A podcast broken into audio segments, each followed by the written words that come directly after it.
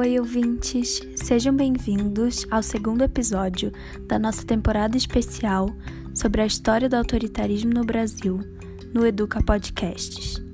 Hoje, convidamos de volta o professor historiador Marcos Carmo para esclarecer mais das nossas dúvidas. No período do Império, o liberalismo econômico coexistiu com a escravatura. Como isso mostra a contradição presente no discurso autoritário brasileiro? E como isso ajuda a mascará-lo?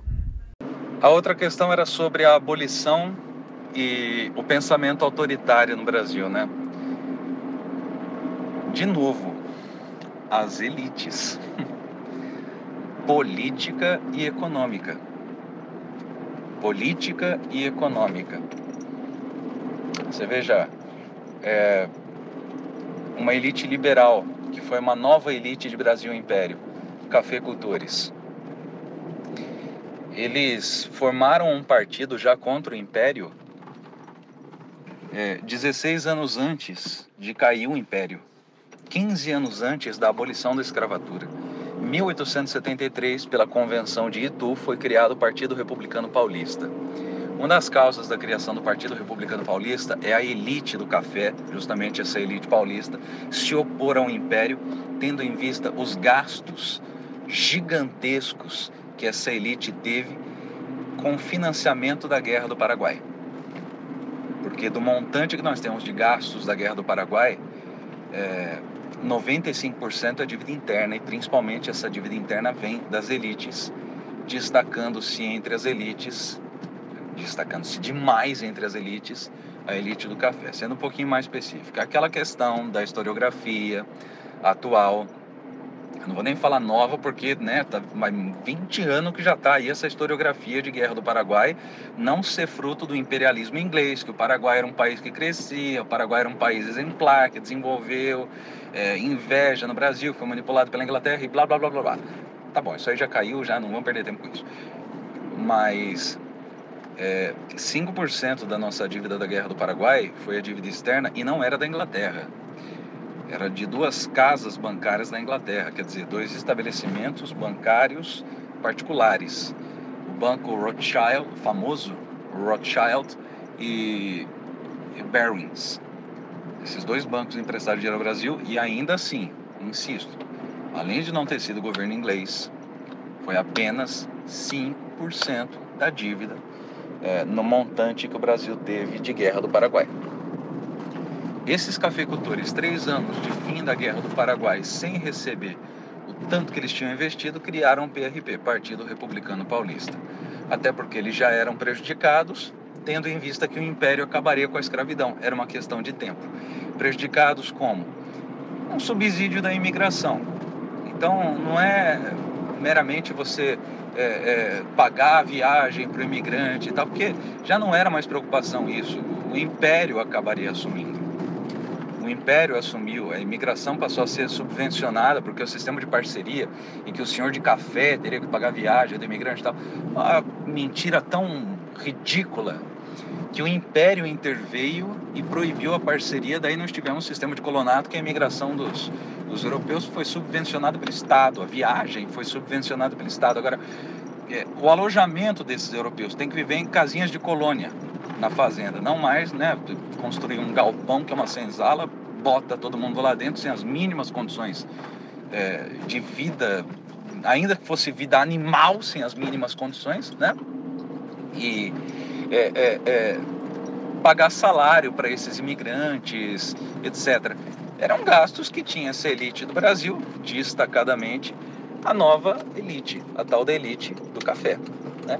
Que então, finda a Guerra do Paraguai, se levantou contra o Império, criando o PRP, Partido Republicano é, Paulista. Então, uma elite econômica que passaria a ser, depois de um tempo, elite política. Mas não conseguia ser elite política, não conseguia ter um bom número de representantes eleitos. Que acontece então? O golpe republicano do exército junto aos interesses da elite do café. E o que foi a República Velha? A República Velha tem dois períodos. E a República da Espada, que é com Deodoro e Floriano, ou seja, o exército, e depois a República Oligárquica, ou seja, das elites. E quase que sempre atendendo aos anseios da elite do café, da elite do PRP, o Partido Republicano Paulista. Né?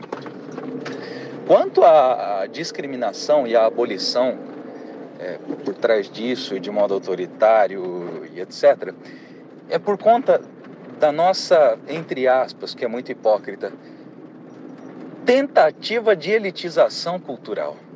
Já falo mais sobre isso.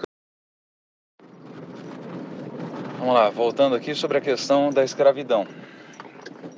É uma tentativa, entre aspas, né, bastante hipócrita, triste, etc., de elitização intelectual de Brasil. E, logicamente, temos como parâmetro Europa, né? Tendo como parâmetro Europa, sobretudo naquela ideia de branqueamento da sociedade brasileira, desenvolvida pelo ensaio das raças, da origem das raças do Gobineau. E isso foi aplicado no Brasil, tarde branqueamento.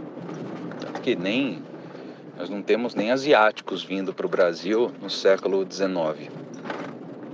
E que se cogitava, se pensava, né? mas se descartou. Porque o chinês e o japonês não teriam o que seria é, de progresso para o Brasil, socialmente falando, como o europeu poderia oferecer. Daí algo interessante também que daria margem a muita conversa, que é a discriminação que um dia vão sofrer no século XX os asiáticos chegando no Brasil, os japoneses chegando no Brasil desde 1908 com o navio Kassato Maru.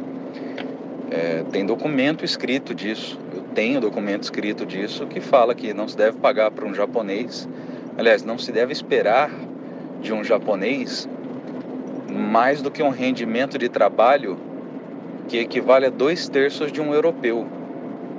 E o pagamento deve ser feito nessa proporção, porque era o pagamento que se tinha para os negros já alforriados, claro, né? Já livres no Brasil, de dois terços do salário de um europeu. Então você vê que a discriminação é óbvia, né? o racismo é algo muito óbvio, né? Teorias eugenistas de é, século XIX, aquela coisa horrível né, que se tinha, que nem, nem preciso comentar sobre. Mas eu coloco isso como muito, muito pesado, como muito forte, porque é, a abolição não teve nada de processo de integração do negro na sociedade brasileira. A despeito da princesa Isabel ter aquelas ideias que eu citei lá no primeiro ou segundo áudio, agora nem lembro mais, mas de integração do negro não tivemos nada nenhum programa. Então, abolição não significa inserção social. Pelo contrário, né? A abolição fez é, se consolidar a marginalização no negro aí por processo histórico. Foram 350 anos de escravidão. O Facebook por aí está colocando 380 e poucos, etc, né? Que está pensando do, do, desde Cabral até 1888. Pelo amor de Deus, não de 1532 até 1888. Então, 350 anos de escravidão, que já não é pouco, não tem que inventar 30 anos a mais, né? Já não é pouco, três séculos e meio de escravidão, 4 milhões e meio de escravizados trazidos para o Brasil, 4 milhões e meio, e um histórico que remeteria também à elite social de Europa que do escravismo aqui no Brasil? Porque uma sociedade formada lá na colônia nos moldes feudais. Então, o nobre é aquele que não trabalha, ele tem um servo trabalhando para si. Escravização do índio não é possível. É, a igreja se opõe, diz que o índio é, é, considerado ser humano, aquela bobagem toda, né? E fato isso, lei, né? Mas enfim. E o índio também não tinha resistência física do negro. Aí é algo a se contar também. Além de que, com o tráfico negreiro, os lucros eram tremendos, né? O mínimo era de mil por cento de lucro no tráfico negreiro. O mínimo era de mil por cento. Isso criou um histórico de três séculos, três séculos e meio do negro ser visto como o inferior. Né? E não foi pensado, cara. Nessa tentativa de se intelectualizar, entre aspas, né, uma sociedade elitista, foi pensada em inserção social. Acho que é, é simples analisar. É um histórico que seguiu na inércia hipócrita de uma formação de sociedade hipócrita, classista. Não é nem classista, né? É nem classe ainda tem alteração. Errei, não é nem classista, imagina. É, é, é elitista, é, é exclusivista, é, estamental, isso tudo, né? É isso. Não sei o que mais eu posso dizer dessa, dessa questão da abolição junto à elitização, pensamento autoritário. Não sei.